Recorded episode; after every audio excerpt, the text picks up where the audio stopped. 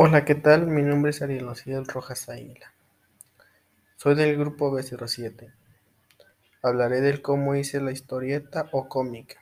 Como primer paso lo que hice fue aprender las características que lleva. Una vez sabiéndolo, empecé con mi cómic. Los personajes principales fueron mis padres y yo. Sabemos que cada cómic debe de tener una relación entre texto e imagen así como lo he elaborado.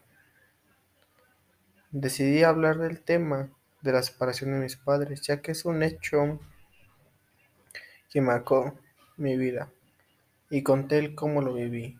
Cada una de las imágenes cuenta con viñetas, color, diálogos, entre otras cosas. Y fue así el cómo logré hacer mi cómic. Con una aplicación fui haciendo los dibujos de cada viñeta, ya que solo se tenían hacer cuatro, y cada una de las cosas que le puse.